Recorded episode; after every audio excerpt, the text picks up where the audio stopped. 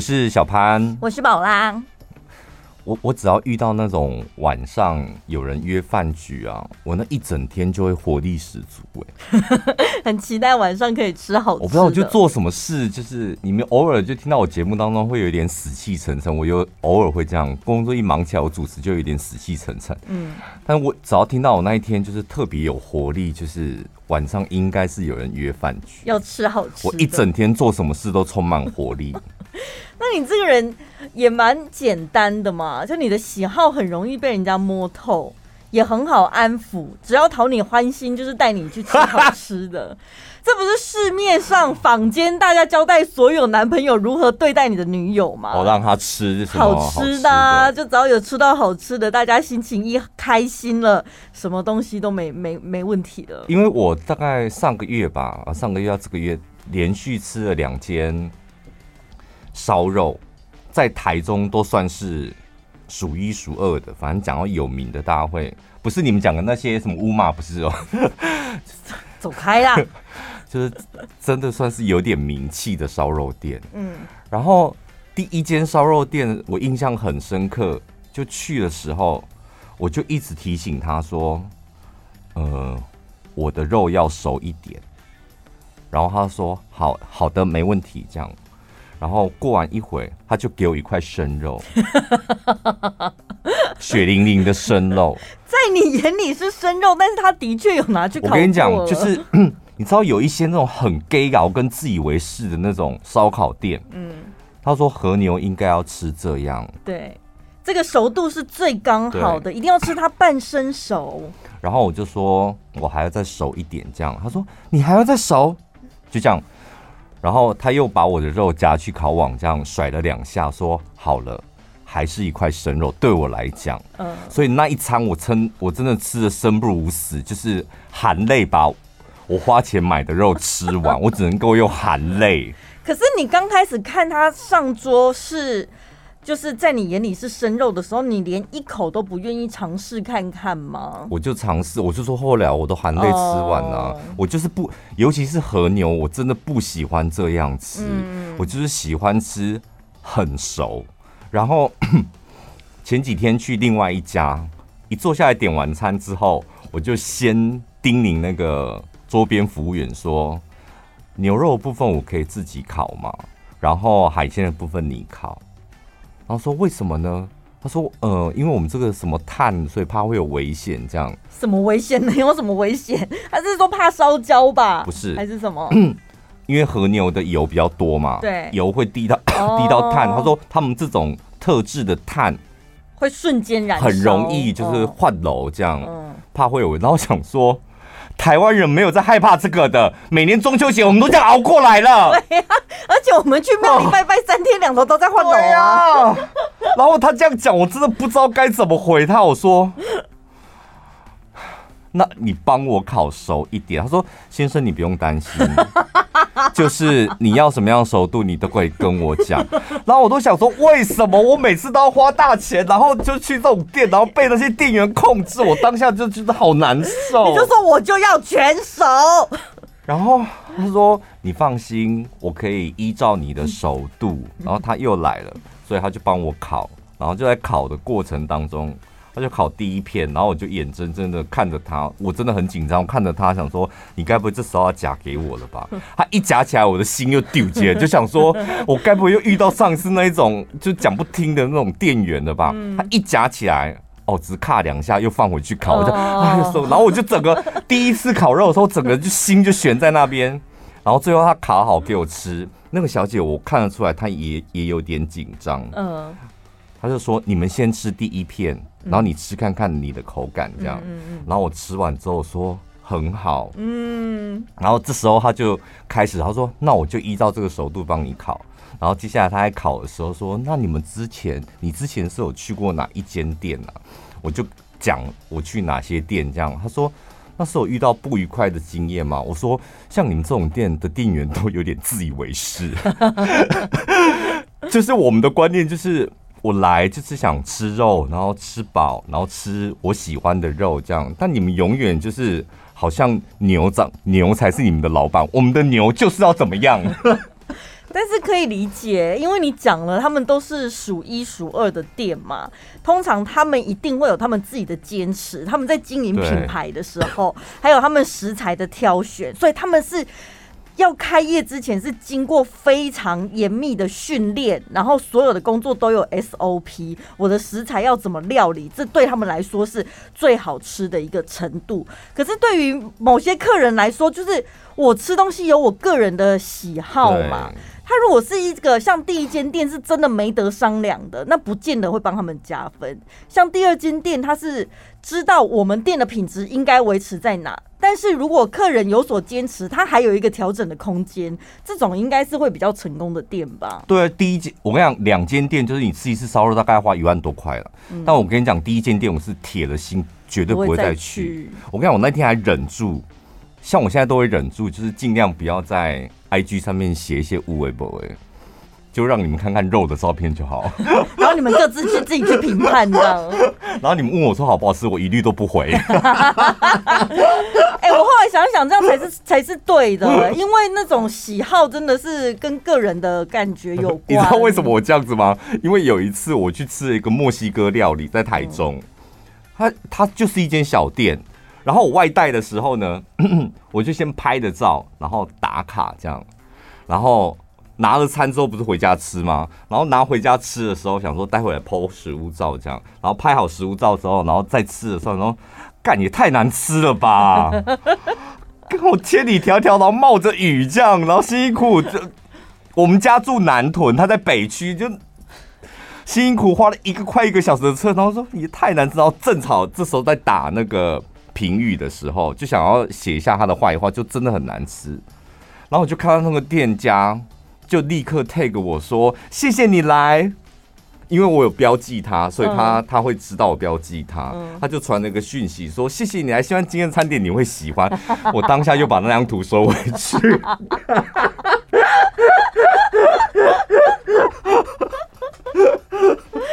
我们还是善良的人，我们也是想说啊。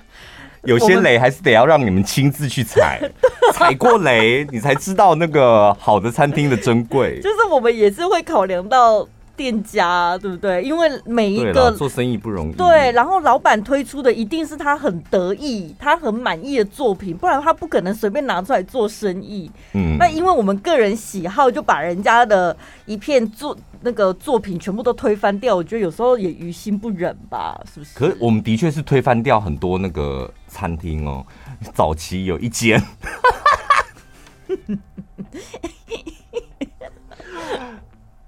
早期有一间，他就是要开韩式料理。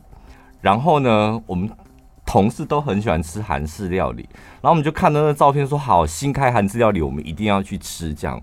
但后来我们同事约好时间的时候。我就说，我觉得这间韩式料理应该是雷耶，因为你看他泡菜怎么会用黄金泡菜？就藏在他们所有的美图烧肉旁边，就有一个一一盘泡菜。但是我我把那个图放大一看，那个泡菜怎么是黄金泡菜？就主打韩式料理，居然会有一盘黄金泡菜。因为黄金泡菜是台式，韩国人没在吃黄金泡菜的。然后我们同事每个人都说：“对，怎么会这样？”然后我就在节目当中讲了这一段事情。嗯。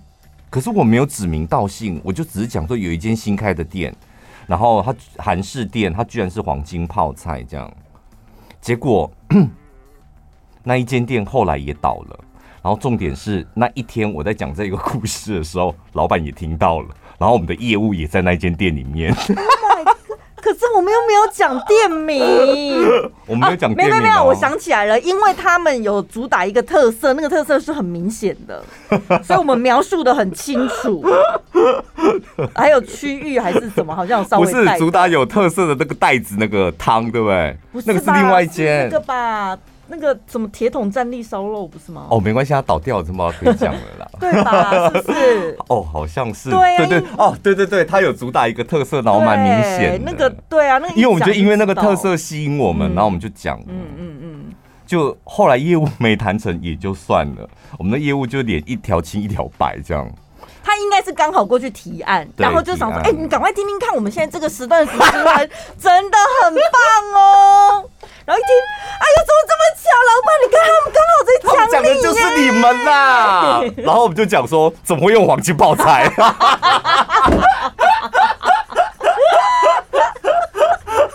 你想想看那个业务的心情。我要是我那个业务，我是那个业务，我就直接把头埋进炭火里面。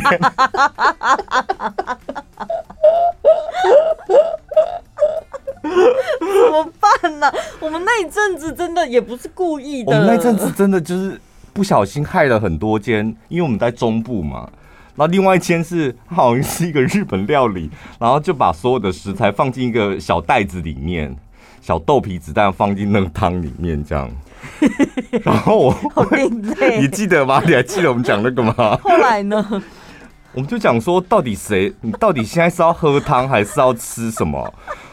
然后这么这么费功夫把所有的东西，然后塞进一个袋子里面。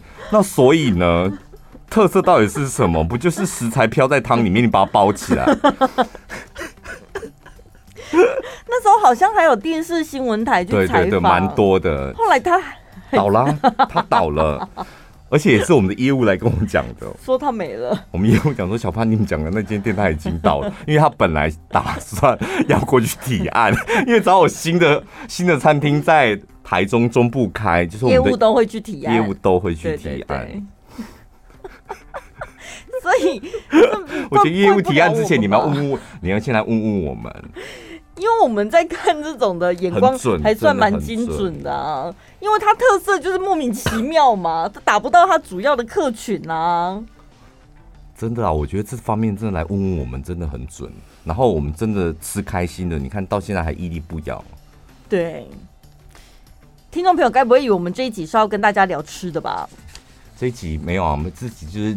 聊聊一点点吃的，我们只是在前面聊天聊得太开心，不小心聊了这么久。好，这一集跟大家聊一些，我觉得虽然这是大学生的访问，但是对于我们一般人来讲是非常受用的训练心理素质的方法。嗯，呃，就网络上现在很流行那种各种拟定时间表的理论，前一阵子啊，有没有？对，还说什么看什么学霸的笔记哦，看学霸的笔记，嗯，然后什么看祖克伯早上在做什么，对，看贝佐斯早上在做什么，对他们如何时间安排，有一个什么番茄的什么算法的，什么唐凤也在用干嘛的？就你发现每个人他们有每个人的生活的规则跟步调，然后有一阵子很喜欢叫大家，你们也可以这样做做看，嗯，祖克伯三点就开始跑步，像神经病。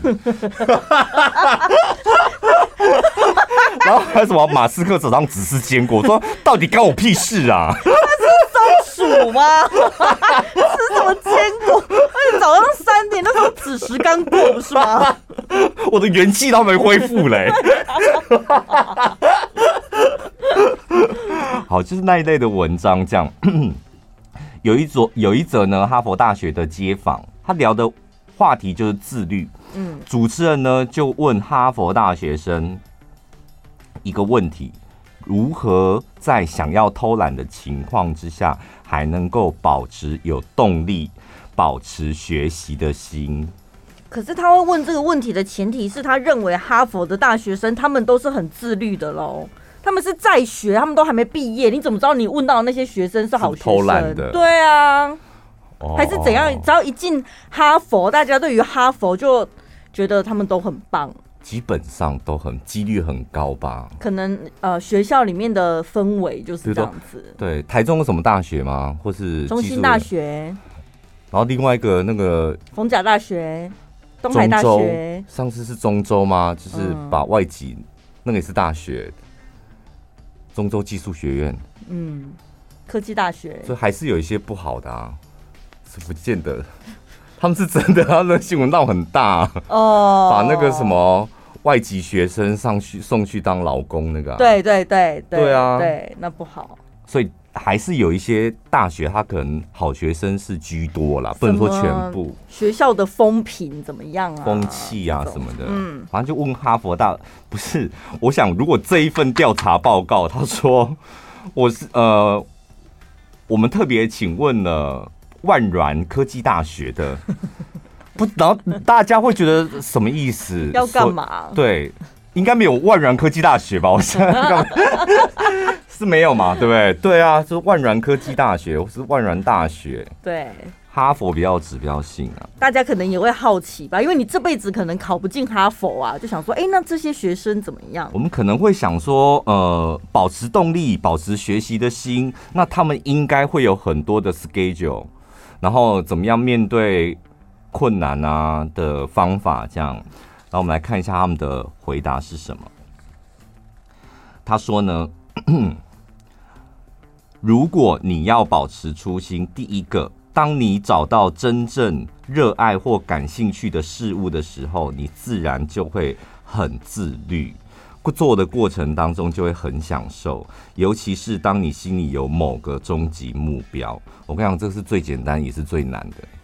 对呀，找到真正热爱而且感兴趣的事物，但是你发现你大部分的时间都不是在做你热爱的事。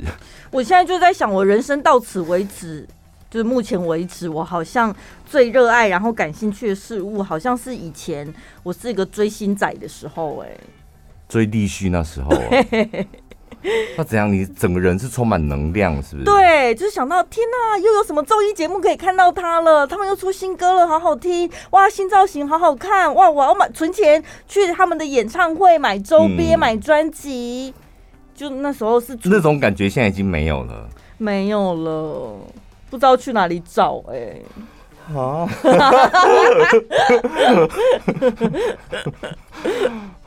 你这个故事我在网络 在新闻上有看过哎、我不是讲说有一个嗯、呃、快七十岁的 妈妈，嗯，她本来是陪女儿追星嘛，追韩星哦，对，那后来就是女儿长大大学了，女儿不喜欢那个韩星，剩下妈妈一个人追星，嗯。然后那个妈妈到现在七七十岁了，她还在追星。然后人家都问她说：“为什么你要追星？”她说：“因为追星可以让我回到十八岁，我整个人充满能量。”这你看他七十岁了，他我知道，但是问题是，他刚刚讲的，你找到热爱跟感兴趣的事情的时候，你就会很享受。这道理我也来理解，嗯，但是我没有办法把我追星的那种。热情放在工工作或生活，我其他地方我就是没有这种动力啊。有啊，你赚工作赚更多的钱，然后你就可以，譬如说花钱去韩国看你的立旭，是吧？他是不是要这样连接？可是我现在已经不爱立旭了，哎，所以最终目标是因为我的最终目标不见了，对不对？我觉得对，这真的很可怕。你你一个目标不见了，就是甚至偶像不见了，然后你现在又没有新的目标，你就是一盆花，然后没有人浇它水，哎。所以你才我们才说最难的就是这个，找到找到热，去哪里找？第二第二点跟第一点有点像，每一个行为背后都一定要有目的。嗯，你最终还是得要希望达到那个目标，可以帮助你自律。这两点呢，其实我们都经历过，就是偶尔工作到一一定的程度，尤其是我们的工作，老实讲，数十年如一日，嗯，就是一直做着做着做着，你突然间觉得整个人被掏空，然后不知道目标在哪，或是接下来你做的这件事可以干嘛的时候，整个人就会像行尸走肉一样，嗯，所以你得要重新就是把那个。初心找回来，说：“哎，我当初是怎么热爱广播、热爱麦克风、热爱主持的？再催眠自己一次。催眠。所以人家说打鸡血就这样啊，打鸡血，打鸡血啊，喝鸡汤打鸡血，那种鸡汤文就是给自己打鸡血。哦、嗯，干嘛？第三个，在你的人生当中，你肯定有自己的目标。然后这句话就有一个 bug 了，在你的人生当中，你肯定有自己的目标。你们有吗？我只希望可以好好的离开人世间，不要受什么病。哎、欸，所以如果现在问你说你有没有自己的目标，你是可以立刻回答没有的吧？你的意思是说，比如说有些人会说，我想要选上台中市长，类似这种，或者我想要赚到，呃，我想要成为千万富翁。这种目标，对，或者是自由的生活，类似像这种都都是你的目标是什么？啊，我真的没有哎、欸。所以你看，大部分的人真的都是没有目标的、欸。对啊，就是每天生活可以很顺利，然后身体健康，开开心心的过，嗯、不要有什么太多狗屁倒灶的事情，这样不就好了吗？要有什么目标？因为有了目标之后，你会比较开心吗？我我有就，因为我个人是属于那种我觉得没有目标的人好可怕。对，但是我会觉得你有了一个目标，你就要开始努力。为什么要用努力？不就是有一个目标，你是朝那个方向走？呃，我要完成它。因为，对啊，人生在世不就是一直往前走，一直往前，可能右转、左转，一直走，一直走。但是你，你得要知道你要往哪里走。我觉得你不知道要往哪里走，有点可怕哎。没关系，就去，想去哪就去哪。我觉得很有可能是因为我是风象星座。嗯。看风把你吹到哪你就去哪，就是比较随性，会觉得为什么一定要有一个目标，我一定要往 A 走或往 B 走？那你会常觉得自己不够自律吗？或是很不自律？我从来没在自律的，干嘛自律？但会因为这样就是有点伤心难过，或是觉得好像不太好，会吗？也不会，就是因为我每天心情。那你就是蒲公英性格啦，对对对，对，对。你你的人生，你的最终目标就是飞起来，往那里飞，或是往那里飞，或是往这边飞都可以。但是我要飞起来，拜托风快来，是吧？就是性格，因为你每天心情都不一样啊。我知道为什么我们两个没交集了，嗯，因为你是在空中，我是在地上。对，我就是那种要走路的人。对，然后我得要你。明确的目标，我要往哪里走？跌倒或被撞死，我都可以爬起来。对，然后我是觉得没关系。你是在空中，你空中哪有路啊？啊你就是要飘啊！对啊，今天去那里，明天去那里，这才是真正的自由吧？但谁带你去？都风快来，就是会有一些会有一些无形的东西啊。对，譬如说主管。譬如说公司，譬如说亲人，或是什么社会氛围，这时候牵着你往哪里走，你就往那边走。对，然后你突然就会觉得，那我可以做什么？那我现在想做什么？然后我自己决定，我的决定权就是我要不要跟。对。然后我可能做到一半，你现在心里可能想说，好，那我现在先往 A 好了。嗯。还没有到 A 哦，就觉得。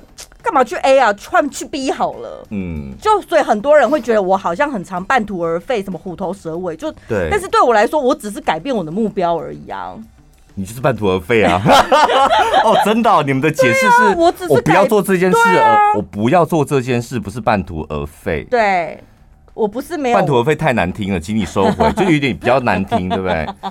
我是不要做了，不是半途而废，废这个字你听起来刺耳，对不对？你为什么笑？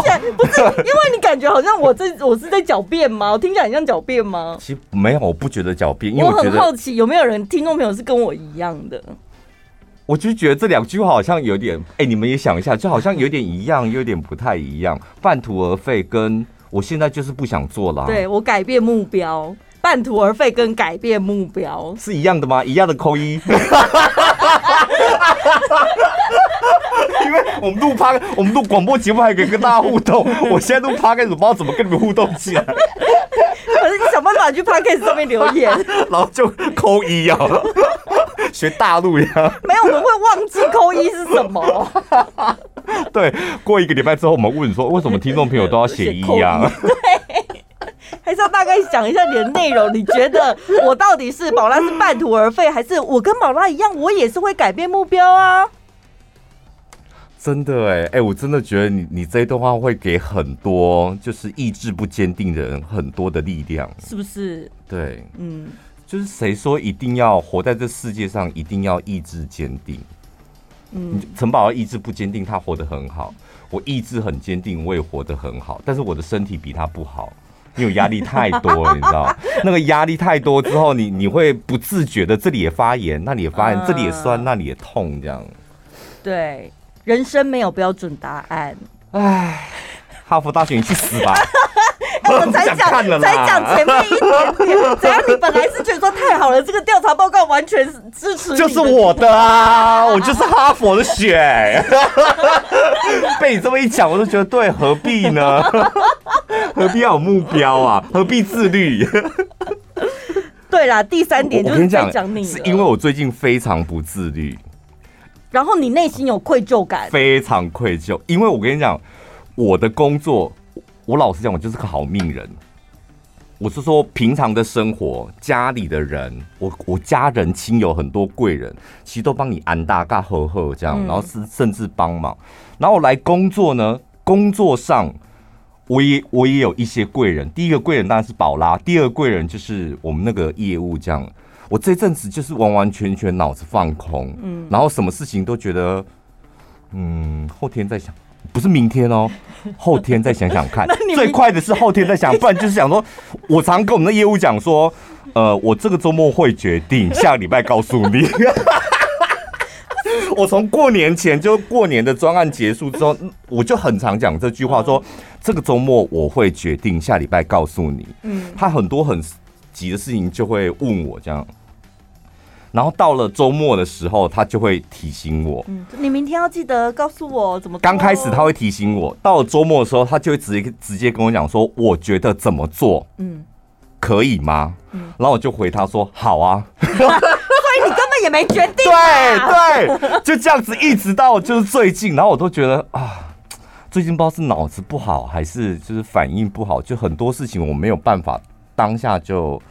想清楚，这样，然后都好险有那个业务的帮忙，他都帮我想好了这样。然后最近在录节目的时候，我也常常跟陈宝讲说：“哎，明天要讲什么？或是哎，待会要讲什么？”这样。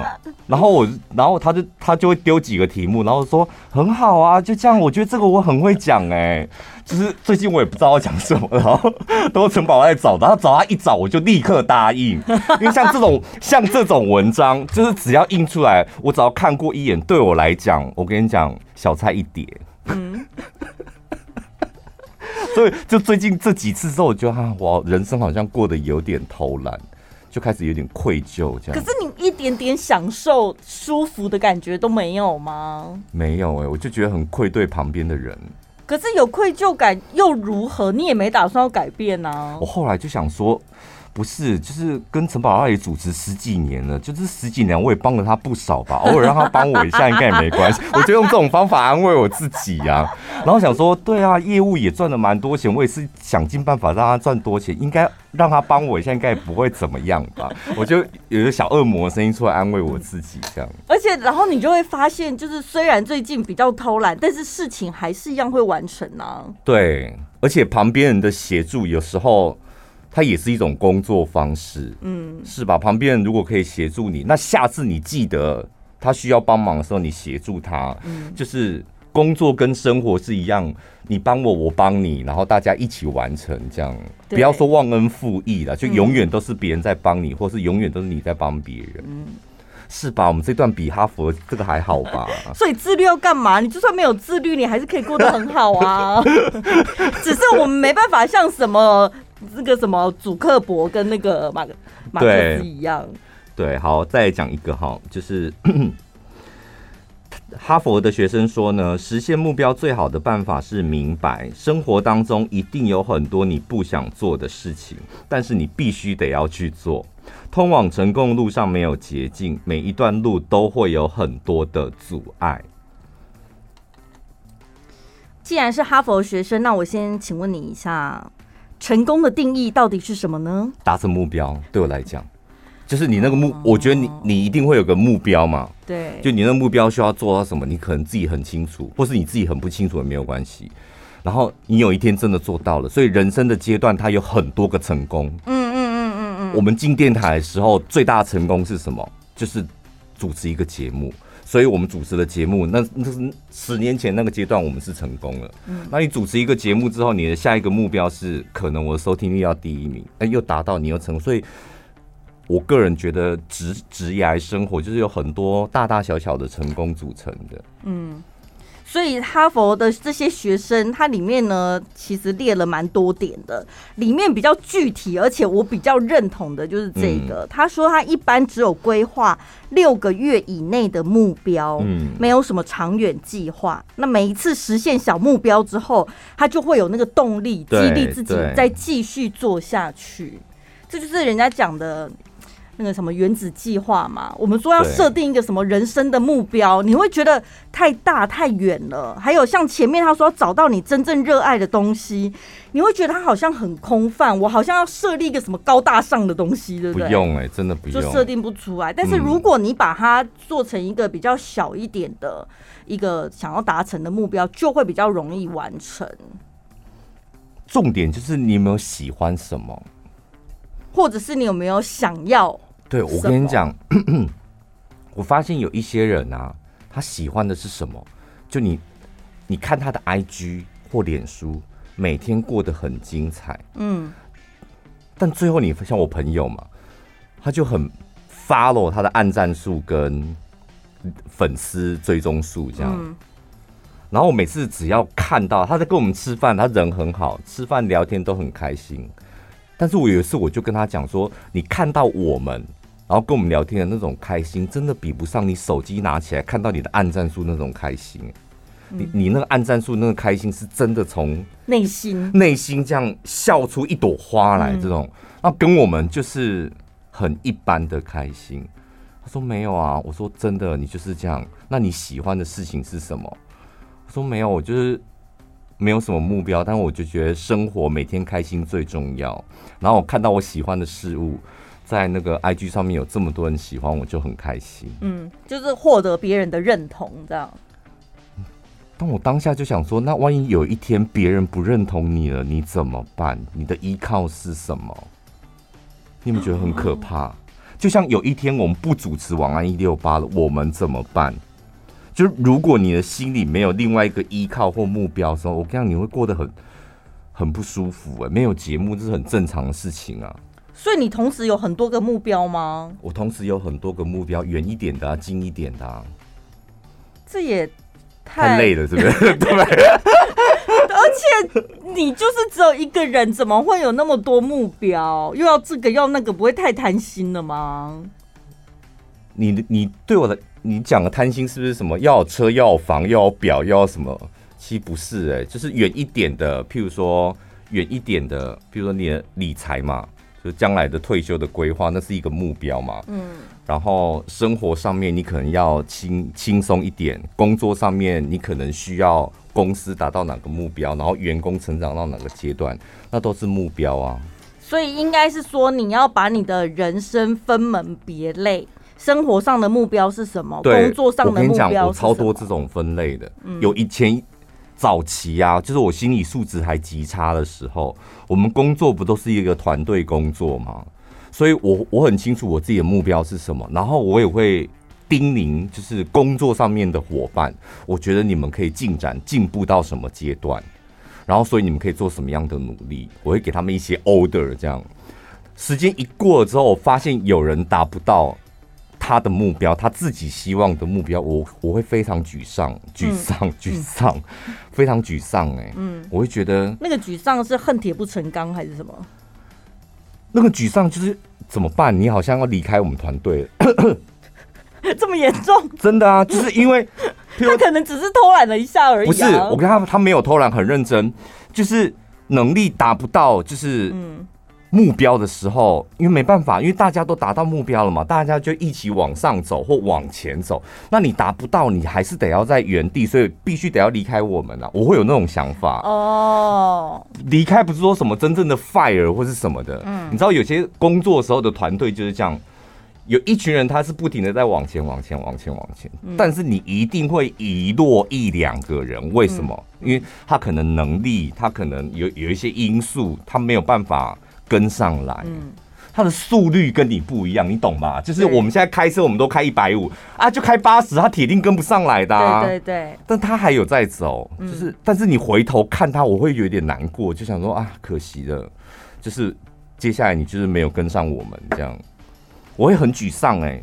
沮丧超久的，干嘛沮丧？他只是晚点到而已。我跟你讲，因为我对那个人放感情了，所以我是不是在节目当中跟你们讲过，不要对任何的同事放感情，他就只是你的同事。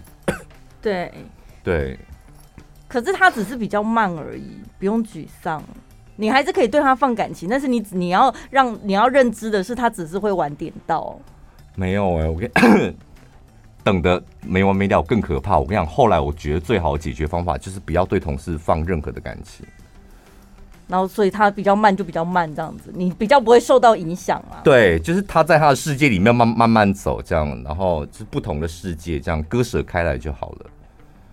所以讲到最后，你还是跟哈佛那些人，还有那些什么。马克思啊，都一样啊，因为你把你的人生有做了一些分门别类啊。对。对，但是像我们这种飘在空中的，就会觉得什么东西都一览无遗，不用分类啊。我们是用俯瞰的角度，你知道，有点有点神的视角。我懂，因为你们在天上，蒲公英飞在天上，空中，我们在地面上，我们挨你一阶。好了，最后讲一句话，我觉得刚好当一个 ending，这样一个快乐的人，即使绕道而行，也不忘了常常会欣赏路边的风景。会不会太鸡汤？这个，但我觉得这段话真的写得很好。你自己写的吗？呃，我不知道我是不是我在我 iPad 上面找到，我 iPad 里面有有一个 block 是我今天想讲什么，然后就有一些小潘自以为是的看到或怎么记录下来的。一个快乐的人，就算绕道而行，也不忘欣赏路边的风景。嗯，就是，那就是在讲那个落后的同事啊。对，就是你可能会不快乐，然后你可能，但别忘了，就是生活就是这样，路边的风景才是最重要的。嗯，好，最后我们来感谢一下这个礼拜的赞助小干爹，这是妙丽，他说他是听到欧桃脏那一集，嗯，忍不住呢浮出水面。开头我们。开头我们讲了一个故事，大家还记得吗？什么故事？开头讲了一个故事哦，就是那个啦。过年的时候，男友的前女友叫他说传讯息问他说可不可以载他从车站回家？哦哦哦，对哦。然后女友不是上低卡讲嘛，就说是我心胸太狭隘吗？可是他是前女友哎，那个对。好，然后呢，这个妙丽她就说她有类似这样的经验。他说：“我老公有个爱装可怜的女性好友，他们俩是从专科的时候感情就还不错，可是从来没有交往过，然后各自都分别有感情上的对象。在我跟老公交往期间呢，老公就有介绍这个女性朋友给我认识，一开始都觉得还好，都已经认识这么多年，然后。”而且他们各自在感情空窗期的时候也没有擦出火花啊，嗯，所以他就呃相信老公打，打个岔，嗯，你怎么知道没有擦出火花？他已经是问过了嘛，啊，老公给他的说法是这样子，对啊，对。然后呢，所以他就相信，但我们一般一定是会相信你，你，你，你在交往的这个对象给你的说法啊，要不然你会怀疑他吗？这个啊，这个人不就怀疑的？真的还没到后面，他现在讲的是前面的时候。嗯、然后呢，他就相信老公是把他那个女生当做妹妹的说辞。嗯、可是呢，他不知道是这一位妹妹到底感情不顺遂，需要寄托找人安慰，还是他纯粹真的就是有病？他开始发现这女的踩了很多底线。嗯，比如说。他们的办公室搬要搬家了，然后她打电话请她老公帮忙载东西，嗯，不合理吧？或者是情人节的时候跟她老公讲说：“哦，我很久没有收到花了，我希望可以在办公室收到花。”嗯，然后呢，这个老公竟然真的就请花店送花，然后呢，因为那是情人节嘛，他们结婚了，她老公是怎样？他请花店送花给他老婆。他想说，既然都要送花了，那顺便也送一束去那个妹妹的办公室，嗯、所以他们两个同时都有收到花。事后被我们这听众朋友知道，他真的是气死了。他说：“这女的这么虚荣，想要在办公室里面收到花，她不能够自己订吗？为什么要已婚人士送花？这也太白目了吧！嗯、如果想要吸别人的眼球，想要在办公室里面。”这么的出风头的话，我明年就订罐头塔送给他。他说：“这个女的真的太搞不清楚界限，又不爱惜自己的羽毛，应该这辈子都会单身，因为聪明的男人都不会选她。”他开始人身攻击了，有没有？你从头到尾都在人身攻击呀！后面这些是他自己的情绪跟诅咒的。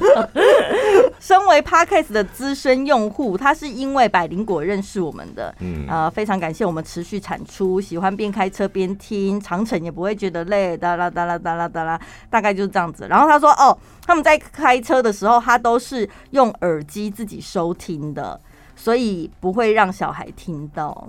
这也太自私了吧。那你老公，老公跟小孩就在车上想说，为什么妈妈一直在那边一直笑啊？因为他他妈妈有留言呐、啊，他想说。这个妈妈应该是属于那种，她只想要一个人听我们的节目。对，她不像其他我们很多听众是会跟另一半分享的那种。对对，你觉得怎么样？我觉得他很多内心戏，我觉得你太压抑了。光从你听我们节目而不分享这件事情看起来，因为你不太会做自己，你不太能够做自己的人。对，因为你会在意别人的眼光，你非常在意，而且你是那种内心很澎湃，但是你又。常常要装的一副说我不在乎，嗯，但是你内心其实就是在乎的要死。你太压抑了，而且你你既然你都结婚了，你你应该要把那个在乎的，而且你一定应该是一个很注重形象的人，对。很注重，譬如说，我身为一个太太或是一个妈妈，应该要有怎么样的姿态、样貌、行为举止？我应该要大方一点，我不应该跟他计较那些有的没有的。但事实上，你就不是一个大方的人啊，所以不要再假装自己是一个好妈妈、好太太、好人，然后好大方的人，不要，这些无意义耶。而且你有没有想过，很有可能就是因为你压抑了这一些，导致你老公也不懂得拿捏分寸，他会觉得，哎，老婆好像不在意耶，也没关系吧？应该这么讲，就是我老婆是个大方的人啊，嗯，而且她也知道这是我的好妹妹，对，那我对我老婆好，我也对我的好妹妹好。你从一开始你的行为举止就没有制止你老公做这件事，所以他觉得我们不是在检讨被害人哦，就是，但是我觉得就是。一件事情会发生，就是有原因的。对，会可能是两，因为你们毕竟是结婚了，结婚的一定是会互相影响。嗯，再来，你老公真的很北吧？我我想问，是不是有些男生会在另一半面前展现出我很大方，或是我很懂得照顾人，尤其在另一半没有提出反对的意见的时候，他好像会觉得这样子应该可以帮我加分。你可以照顾人，你可以很大方，对但对方不能是女人。啊、嗯，对，可是我就说有些 有些比较白目的，或是没有想太多的男生，他会误以为这样子的行为是可以帮自己加分呢，就是大错特错。所以女生不会，我觉得我跟你讲，结婚之前还是男女朋友或是单身的时候，男生可能会想要得到这种我很大方啊，嗯，我照顾，虽然我没有要跟他有感情来往，但是我照顾人啊，嗯，女生妹妹啊，然后晚辈我照，结婚之后。我觉得比较不会想要在老婆面前就是这方面的担求，还是要避嫌。我觉得你老公很白目，但是你一定得要告诉他，就是他这个行为举止非常白目，而且有可能会白目到影响到你们的感情还有婚姻。你得要跟他讲，因为你把矛头指向那个白木女啊，对你的人生跟生婚姻生活一点帮助都没有。嗯，所以你的问题应该是。小潘宝拉，我到底要怎么修理我这个白目的老公，让他知道他敢再送一次花，他就得死。他的留言里面有讲说，送花那件事情就是导致了家庭革命嘛？那我们从你的留言内容旁敲侧击，为什么会家庭革命？刚开始一定是你提出了不爽，嗯。然后男男生，你老公就跟你吵了。为什么老公会跟你吵？我猜，因为你以前都没有反对，这次突然大吵大闹，男生就会觉得莫名其妙。啊，以前不是都没事吗？对不对？而且我带你见过他啦，对，他是谁你也知道啊，对，哑口无言了吧？因为你之前没有表现出讨厌，然后就是。啊，送花我是顺便送给他的啊！对，我不是只送他，你也有哎、欸！你怎么会对一个我们这么熟的人小鼻子小眼睛？老公在讲这句话，哇，你又哑口无言了，所以你只能爆炸。对，所以该怎么改变这个局势呢？就是从现在开始，你只要有不爽，你就要让他知道，你不能一直憋在心里，然后想说，我再观察一下，会不会是只是我想太多？应该没事，不行，你一定要一有不爽就告诉他。我跟你讲，就是我个人是觉得谈恋爱的时候，你有很多的情绪啊，你是可以稍微慢一点发出来，快乐、生气，什么怨恨、怀疑，什么慢一点，你你有时间去观察这个人怎么样，因为你最后还可以决定我要不要跟他在一起嘛。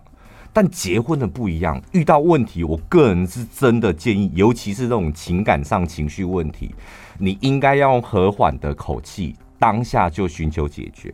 嗯。